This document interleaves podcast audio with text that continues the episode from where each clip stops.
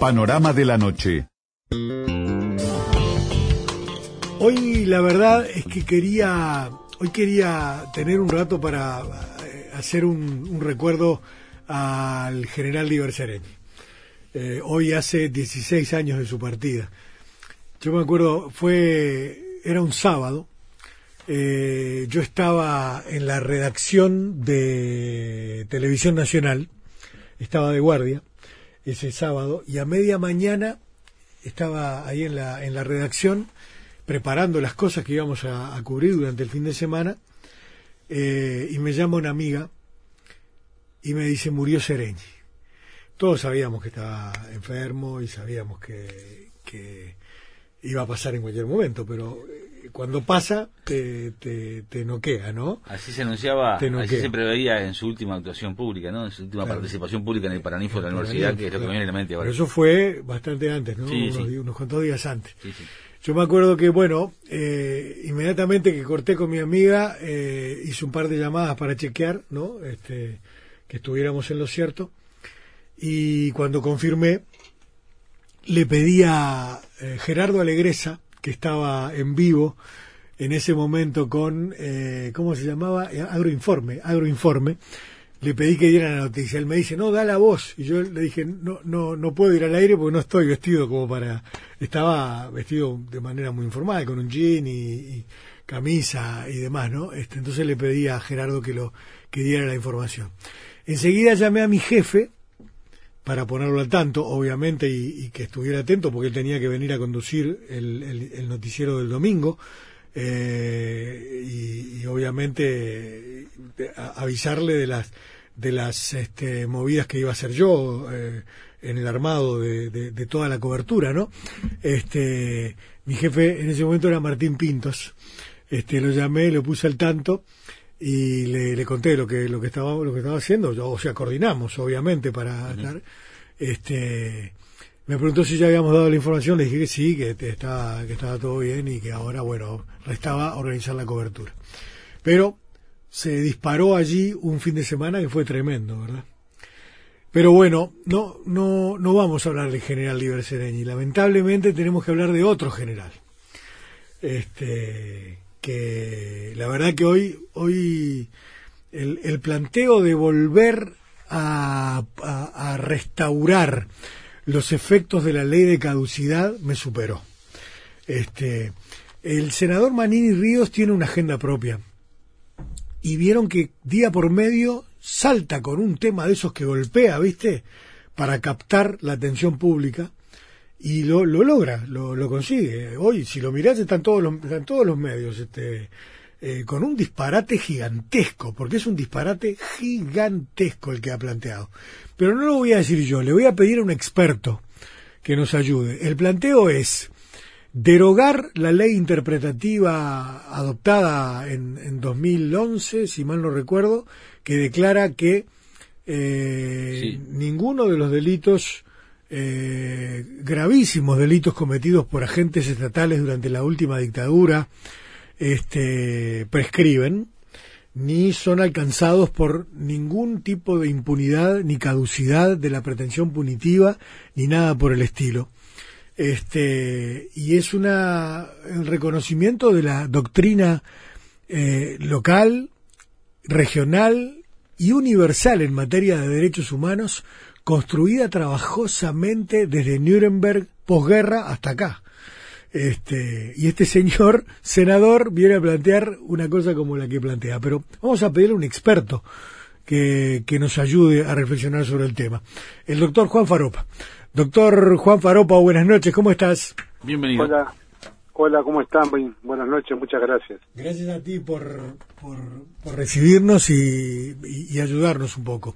El planteo es volver a tener los efectos de la ley de impunidad en lo que tiene que ver con la persecución de gravísimas, gravísimos crímenes cometidos, este, y las personas que eh, de manera paulatina, lenta, yo diría displicente, van siendo identificadas, sometidas al proceso judicial y eventualmente, cuando así lo amerita, este, eh, condenadas en, en, distintos momentos.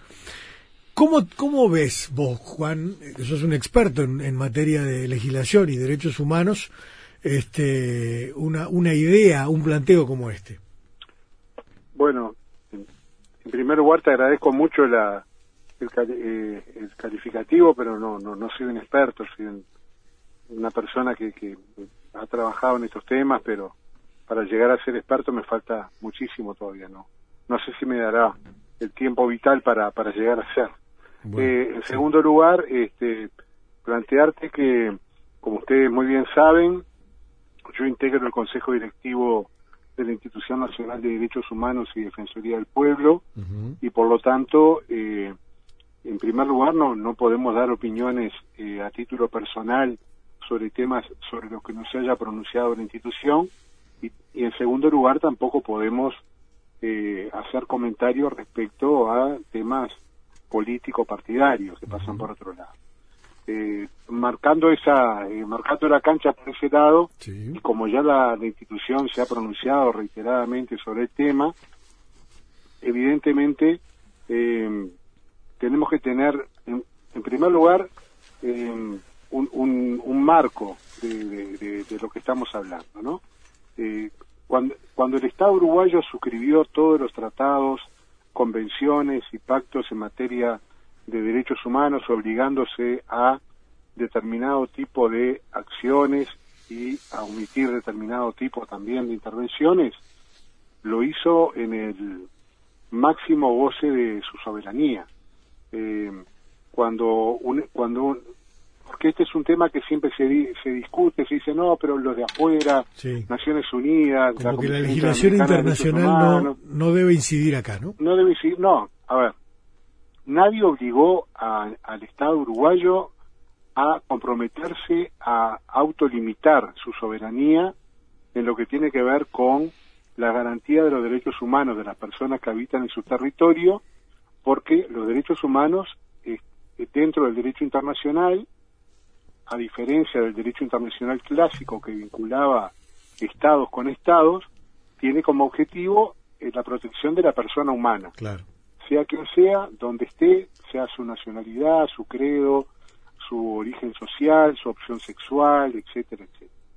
Entonces, em, las obligaciones que asumen los estados, como es en, nuestro caso el Estado uruguayo, a nivel internacional, no dependen de del gobierno de turno ni de la, la, orientación que ese gobierno puede tener. Son obligaciones del Estado y si el Estado, eh, gobierne quien gobierne, no las cumple, está este, vulnerando sus compromisos internacionales y eso obviamente tiene sus consecuencias.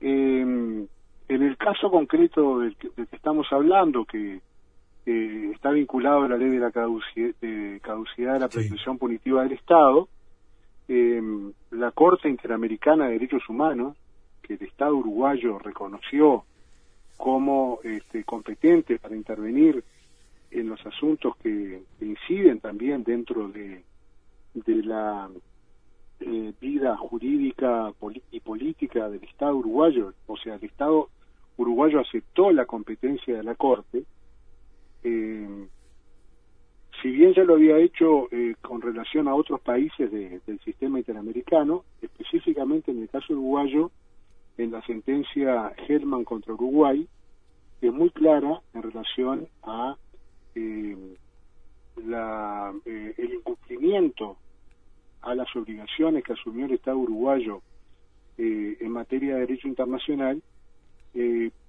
al haber aprobado la ley de caducidad de la prevención punitiva del Estado.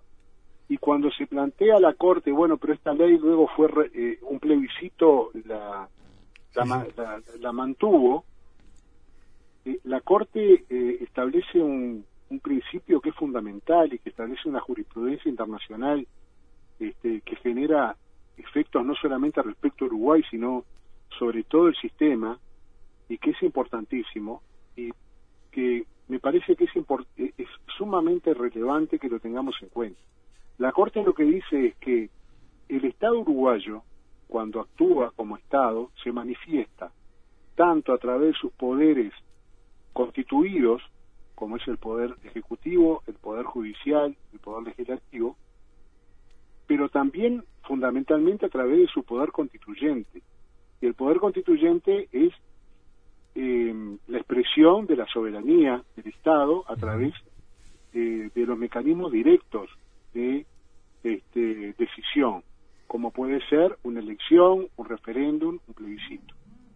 Entonces lo que la Corte dice es que cuando el Estado asume determinadas obligaciones, ni siquiera a través de una decisión de la mayoría del cuerpo electoral, este, puede vulnerarse esa obligación que asumió el Estado, porque en el, caso de, un, de, una manifestación por medio de un mecanismo de democracia directa, es la forma más pura, más directa, en la que el Estado determinado, en este caso el Estado uruguayo, expresa su voluntad. Y que por lo tanto el Estado uruguayo, a través de eh, mecanismo de democracia directa, también vulneró sus obligaciones cuando decidió mantener la ley de caducidad de la pretensión punitiva del Estado, que es vulneratoria de varios derechos a los que el Estado uruguayo se comprometió a respetar, como el acceso a la justicia, como el derecho a la igualdad y fundamentalmente tener en cuenta que hay determinado tipo de conductas y de acciones este, que eh, ilegales eh, que comete el Estado que deben eh, reclamar la responsabilidad de los autores de las mismas, en primer lugar, en, los mecanismos internos, y cuando eso no sucede, bueno, intervendrán los organismos de control internacional que, repito, el Estado uruguayo soberanamente aceptó eh, y, manifestó su disposición a someterse a los mismos. Entonces, eh, fue muy grave todo lo que pasó desde la, eh, el inicio del proceso de construcción de una nueva convivencia democrática a partir de 1985, con sus idas y venidas, etcétera, etcétera. Pasó mucho tiempo, hubo muchos años en que crímenes gravísimos este, eh, quedaron impunes y en determinado momento, bueno, el Estado uruguayo intentó fundamentalmente para, para cumplir con sus obligaciones internacionales, recomponer y modificar el ordenamiento jurídico interno, eh, adaptándolo y adecuándolo a lo que son los estándares internacionales en materia de violaciones gravísimas a los derechos humanos. Eh, más allá de eso, hay otras consecuencias y hay otras situaciones que la impunidad este, generada durante tantos años este, afectó a la sociedad uruguaya. Eh, no lo digo yo, lo dice la Comisión Interamericana de Derechos Humanos, eh, analizando la situación de los derechos humanos y la seguridad ciudadana, la seguridad pública, la violencia y el delito que, afectan directamente a muchos, a la mayoría o, a la totalidad de los países del hemisferio, que la, respuesta de muchos estados de dejar impunes delitos gravísimos que se cometieron durante dictaduras militares, guerras civiles, etcétera, etcétera, es una de las causas directas de esta situación de inseguridad. Porque el mensaje que dio el Estado a la sociedad fue que si no, si no castigamos estas situaciones de torturas, desapariciones, robo de niños, violaciones este, sexuales, situaciones gravísimas, bueno, si eso no se castiga, bueno, ¿por qué se va a castigar una, una rapiña o un hurto o un delito que evidentemente este, tiene una, una repercusión en la sociedad menor? Entonces, bueno, creo que son elementos que hay que tener en cuenta cuando se analizan estos temas desde, por, como te decía, de dos puntos de vista, ¿no? Desde el punto de vista estrictamente jurídico, bueno, eh, de qué forma esto afecta las obligaciones que ha asumido el Estado uruguayo.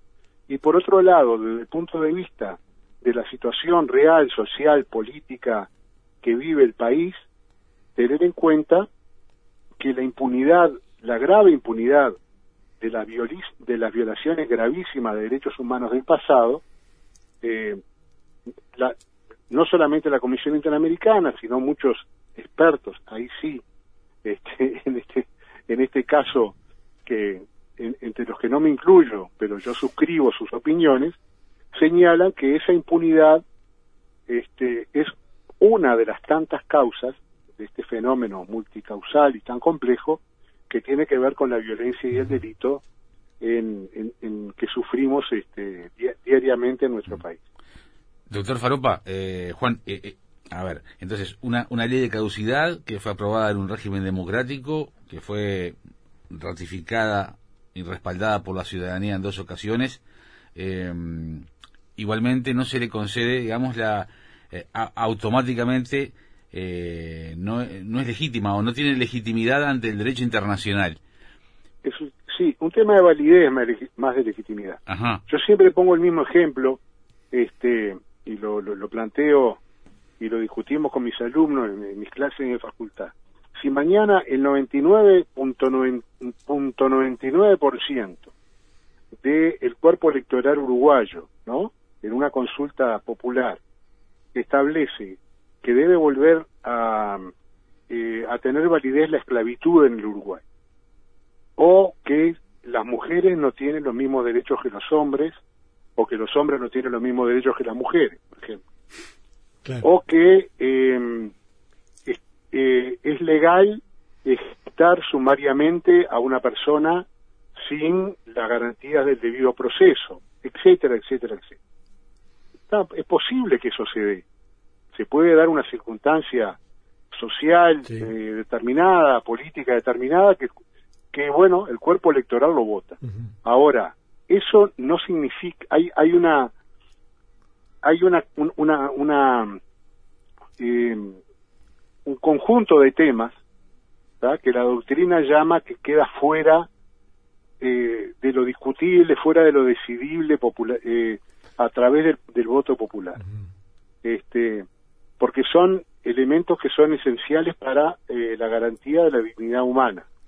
Entonces eso sumado al al principio de no regresividad, que significa que cuando un derecho es reconocido este, por el Estado no puede volver atrás, este, los derechos humanos pueden avanzar en su ámbito de protección, pero después que se consagran no pueden ser este, desconocidos o no se pueda eh, regresar. Por ejemplo, ese fue un argumento que planteó la Institución Nacional de Derechos Humanos cuando se pronunció el año pasado eh, por la consulta popular sobre este, la ley, eh, de protección de las personas trans.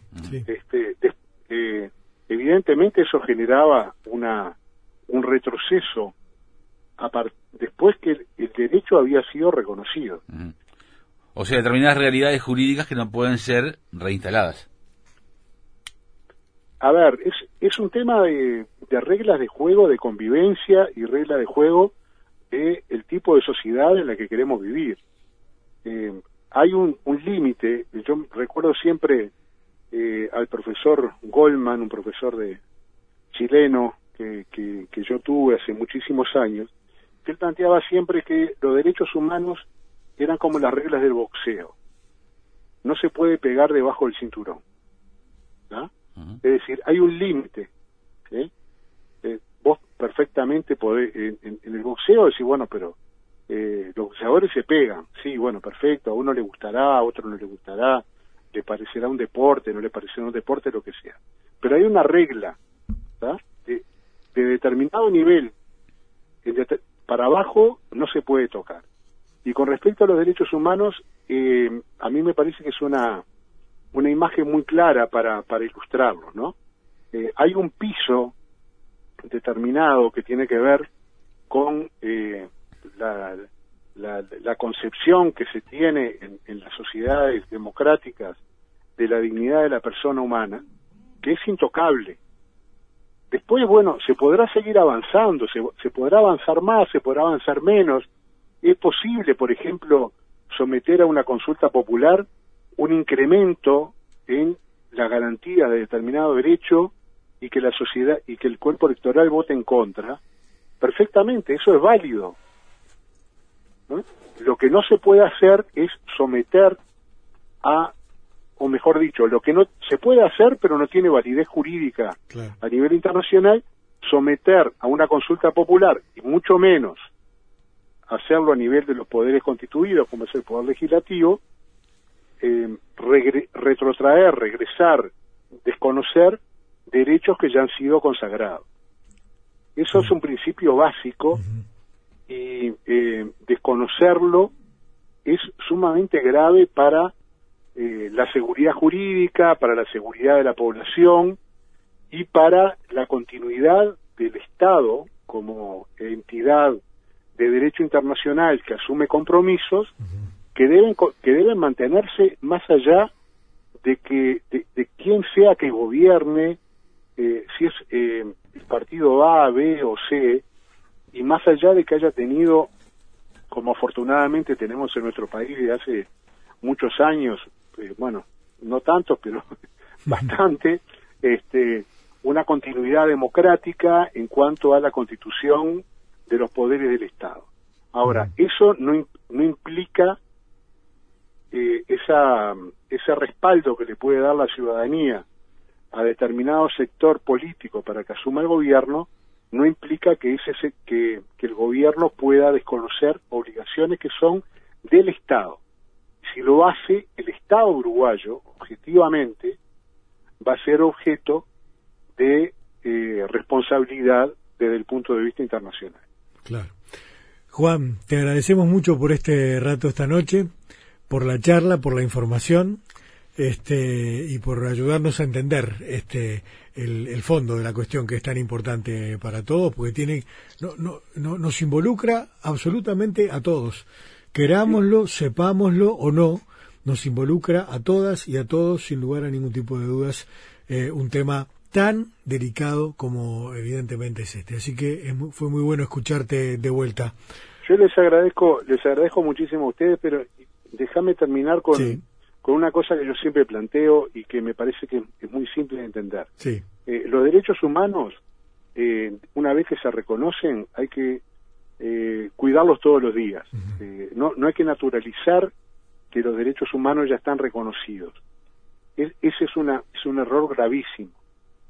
¿ah? Entonces hay que estar atentos, vigilantes, en forma permanente, porque si bien un derecho puede haber sido reconocido y como, como decíamos recién, jurídicamente a nivel internacional puede haber responsabilidad o no puede haber responsabilidad, lo que no se puede hacer, para decirlo en términos populares, es dormirse sobre los laureles, y más en estos tiempos donde no solamente a nivel nacional, sino internacional, eh, estamos volviendo a ser testigos de determinado tipo de posiciones, de doctrinas este, y de propuestas políticas que están evidentemente enfrentadas a lo que la humanidad durante tantos años luchó para conseguir, que son niveles mínimos de respeto a su dignidad. Claro. La realidad hace que los derechos no sean para siempre, entonces. No, los derechos, si, si, si no los cuidas todos los días, eh, nada es para siempre. Eh, a ver, perdón, no sé si tengo tiempo, pero yo siempre pongo el mismo ejemplo. Un amigo, un colega argentino siempre me decía, eh, me ponía este ejemplo, dice, si vos vas caminando por 18 de julio, o yo por la 9 de julio, ¿no? Y paro a un par de muchachas en la calle y le pregunto, ¿desde cuándo votan las mujeres en Uruguay o en Argentina? Es posible que las muchachas te digan, ¿Cómo? ¿Alguna vez no votaron las mujeres? sí, algún, hubo no sé tanto que no votaban las mujeres. Sí, sí. Entonces, eh, no es que algo surge de, determinada manera y se, y, se mantiene por su propio por su propio peso. Si la sociedad organizada, si el sistema político no se compromete permanentemente por una escala de convivencia, que eso eh, eh, no, es otra, los derechos humanos no son ese, otra cosa, un código de, entendimiento común sobre lo que debe ser la convivencia en una sociedad democrática y lo que debe ser el respeto por la persona humana. Eh, y no estamos todos los días este, atentos y vigilantes, vos un día tenés una, un montón de arena en la mano y al otro y a los cinco minutos ya no, tenés nada, claro.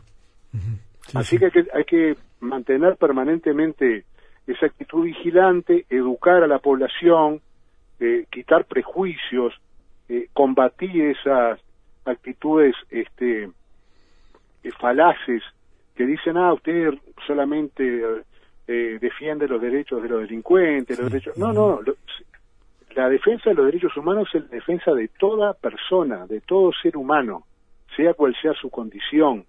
Aún el criminal este, que haya cometido eh, la- los actos más aberrantes tiene derechos a que se respeten determinados niveles de su dignidad, que se lo someta a la justicia, que se le imponga la pena que corresponda, por más dura que sea, pero hay, Pero hay un de límite de determinados humanidad, un límite de humanidad. Si no respetamos ese límite de humanidad, no estamos respetando, como usted decía, las reglas del boxeo y estamos pegando por abajo del El cinturón. cinturón, claro.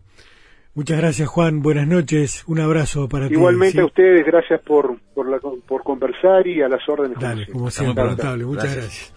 El doctor Juan Faropa.